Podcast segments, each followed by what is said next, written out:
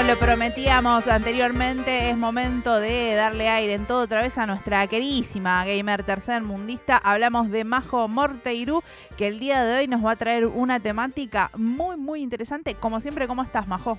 ¿Qué tal, chiques? ¿Cómo andan? ¿Todo bien? Esperando esta comunicación ansiosamente. Estás esperando así ansiosamente. Porque yo sé que vos sabes del tema. Yo no. Eh, vos no sabes, vos, yo sé, esa era la, mi, mi, pregunta, mi gran pregunta es, ¿vos no sabés del tema o sí sabes del tema? O quizás sabes del tema, pero no sabes que sabes del tema. Esa es una gran posibilidad, porque ya estuve consultando antes frente a la oferta de temas de esta hermosa columna, Majo, y me comentaron algo, lo cual no terminé de captar del todo, así que estoy para desasnarme durante todo el tiempo que nos lleve. ¿Cuál Hoy vamos a hablar de un efecto que es un efecto que lo, se vive de forma colectiva, ¿sí? No es algo que es individual, sino que es de forma colectiva y que se llama el efecto Mandela, ¿sí? Básicamente es un falso recuerdo colectivo. Ok. ¿Sí? ¿Qué significa esto? Recordamos cosas o situaciones o logos o cosas de manera tal que no sucedieron o que sucedieron de forma distinta. Ok. ¿Por qué este nombre vamos, Vamos a bajarlo al, mundo así. Si yo les pregunto, eh, ¿cuándo y dónde murió Nelson Mandela? No me tienen que decir exactamente, pero pueden decirme una década, un siglo. ¿Ustedes qué me van a responder? Yo te diría Sudáfrica porque lo tengo asociado el dónde ahí. ¿Y cuándo? La 1990. mismas respuestas eh, daría. Tenemos un señor Mandela. el efecto se llama precisamente por la muerte, el fallecimiento de Nelson Mandela. Nelson Mandela falleció en el 2013. Dale. No. Falleció en el 2013 después de haber sido presidente de Sudáfrica, después de haber salido del apartheid, después de haber sido libre. Sin embargo, hay mucha gente, entre la que yo también me incluyo, que recordamos que Mandela murió en los 90 en la cárcel. Realmente. Realmente. De hecho, cuando se muere en 2013, yo dije, ¿qué? ¿Qué? No estaba muerto ya. No se había muerto. La típica es, no se había muerto ya. Entonces, ¿qué pasó? Había una blogger que se llama Fiona Brum, se dio cuenta que ella le pasaba eso y que no era la única que tenía ese recuerdo. Entonces hizo una página que la pueden buscar por internet que se llama mandelaeffect.com, donde empezó a registrar todo este tipo de situaciones compartidas con otras personas en las cuales recordamos cosas que son pero no son. Ok. Por ejemplo, el, otro ejemplo así que es como súper recontra reconocido es el ladran Sancho señal que cabalgamos. Sí. Don Quijote de la no, no está, no existe, no está, no está escrito en las aventuras del Hidalgo Don Quijote de la Mancha esa frase. ¿Cómo puede ser? O sea, acá hay, caras de estupor, hay ojos que se abren y bocas que acompañan. Resulta ser que esa frase aparentemente se cree que es una modificación de una, de una frase de Goethe que dice, eh, en busca de fortunas y de placeres, más siempre atrás nos ladran. Entonces se cree que es una deformación de esa, que en algún momento se modificó y se le atribuyó luego a el famoso ladran Sancho, señal que cabalgamos. No aparece escrito en eh, Don Quijote de la Mancha. No aparece escrito en el Don Quijote de la Mancha. Lo mismo que. ¿Vieron Casablanca ustedes? Sí. No. Bueno. Eh, quienes vieron Casablanca recuerdan una mítica frase que es tócala de nuevo Sam. Sí la frase nunca se dijo así. De hecho, no lo dice así. ¿Qué dice? Ella dice en la frase, la tenía anotada por acá, dice, tócala, porque la vi hace un par de días y la anoté. Le dice, tócala, eh, toca la canción una vez más. Claro. Por los viejos tiempos, toca la Sam. No le dice tócala otra vez. Sin embargo, todo el mundo que vio Casablanca te va a decir que la frase original era tócala otra vez. Claro. Esa, perdón, eh, desde la ignorancia total y absoluta. ¿Siempre tendremos París? ¿Es de Casablanca también esa frase? Eh, siempre tendremos París. Sí era de Casablanca, pero no está en ningún momento de la película. ¿Otro Mandela? ¿Apareció? Otro Mandela. Exactamente. La frase que termina diciendo es siempre tenemos Casablanca. ¿En serio? O sea, ¿no, ¿no dice siempre tendremos París? siempre tendremos Casa Blanca. No, yo me estoy cayendo y desmayando. y hay un montón de otras cosas más para caerse y desmayarse. ¿sí? El efecto Mandela es prácticamente eso, es recordar cosas de una manera que no son. Y hay como varias teorías, ¿sí? Las teorías científicas más, eh, podríamos decir, cercanas a la realidad es el funcionamiento de cómo la mente eh, guarda los recuerdos, ¿sí? Básicamente nosotros no es que lo guardamos como una computadora, como un disco rígido, sino que guardamos algunos detalles del recuerdo y después lo reconstruimos cada vez que lo accesamos. Entonces, ¿qué pasa? Vos modificás el recuerdo paulatinamente e históricamente según eh, las cosas que vas eh, viendo y que vas aprendiendo y que vas eh, haciendo, e incluso también son las que vas viendo con otras personas en los medios de comunicación, a través de las imágenes, en los recuerdos compartidos. Entonces por eso se llama y se dice que es un efecto, un falso recuerdo colectivo. Claro. Esa es la teoría, como podríamos decir, científica, que eh, la, la, más sencilla de todas. Bien, porque después hay un, otro tipo de teorías. Exactamente. Las teorías más eh, extravagantes y que ya entramos en el campo de la conspiranoia, que cuando prendieron la máquina de Dios en el CERN, eh, en realidad el acelerador de partículas lo que hizo es, pudieron pasar dos cosas en esa línea que mandó el mundo a el universo a tomar por trasero y nos mandó de viaje, entonces somos en realidad una copia del otro universo. No me digas. Esa es una.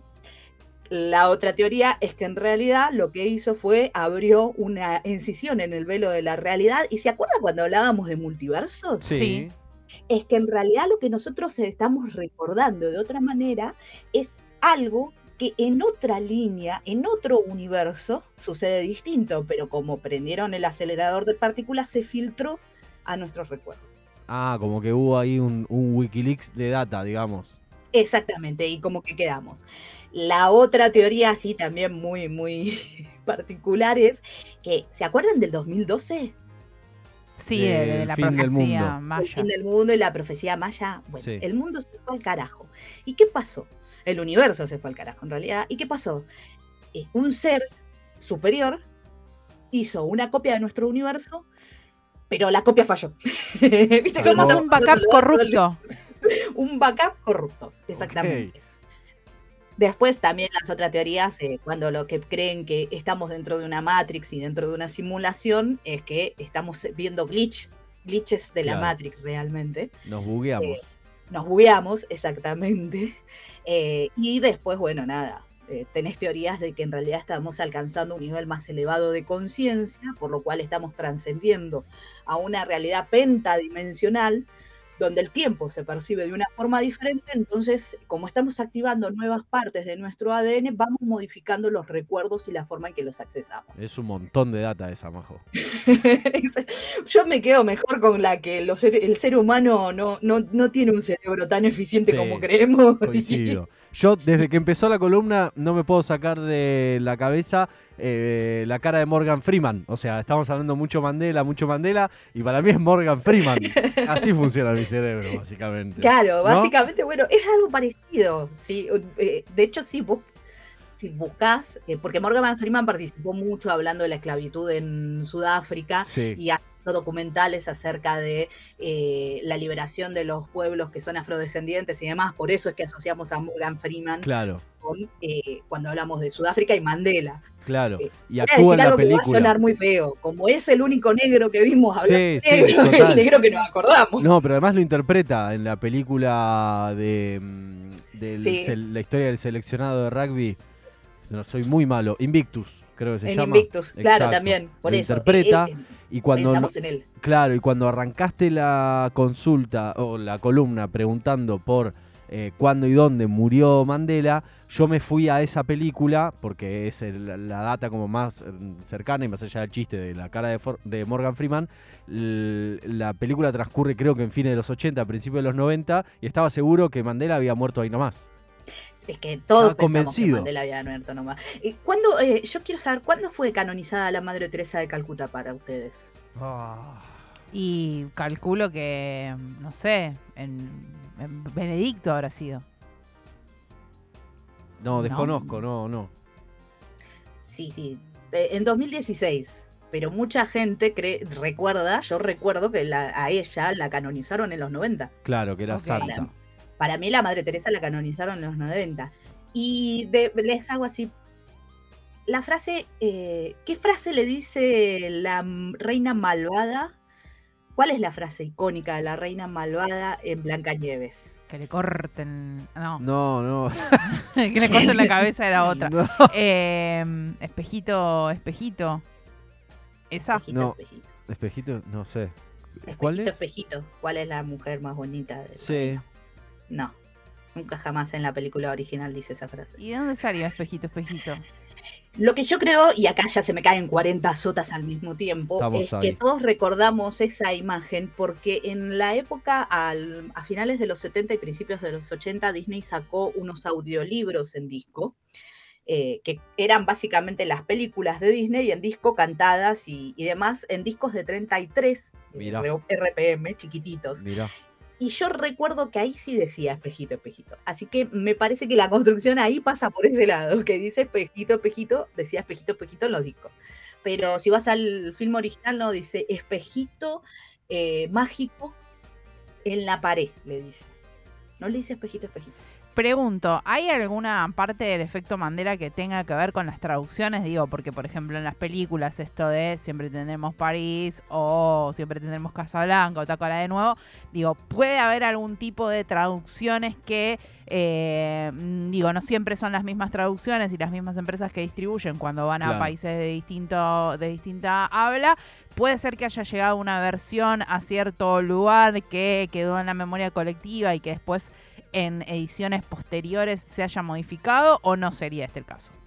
No, no sería este el caso, porque no es que vos vas y la buscas en la versión en inglés y la versión en inglés dice una cosa y si buscas la traducción en español ves otra cosa distinta. No, vas a buscar la versión en español y la versión en español también lo dice. Eh, pasa eso también, por ejemplo, con los videos de Britney Spears. Britney Spears tiene dos efectos Mandela. A ver. El, el- el primero, ¿vieron la película Baby One More el, el tema Baby One More Time? Sí. Que baila en el colegio. Sí. Yes. ¿De qué color es la pollera? Ah, Y una escocesa az- az- azul. Azul roja. No. Bordó tiran acá. No. La pollera de Britney Spears en ese video es lisa negra y todo la recordamos como escocesa. No, no, no, no hay chance, no hay chance, no puede ser. Acá estamos indignadas. están yendo a chequear la producción en este preciso No instante. puede, no puede ser. Tiene que Y ser después escocesa. está el otro video, el que ella viste con un catsuit eh, rojo, hermoso, divino, eh, que Toxic. ella, to- todos la recordamos así con ese, esa ropa y la recordamos también de que lleva un micrófono de... De, De estos que se le va en el oído. Claro. oído. Mm, El video vayan a verlo y no tiene ningún headset en el oído.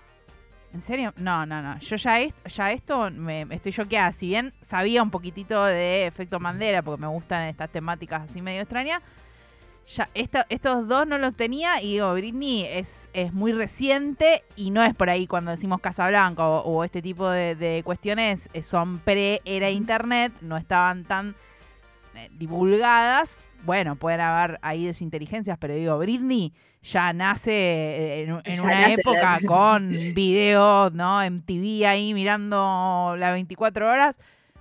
Estoy choqueada.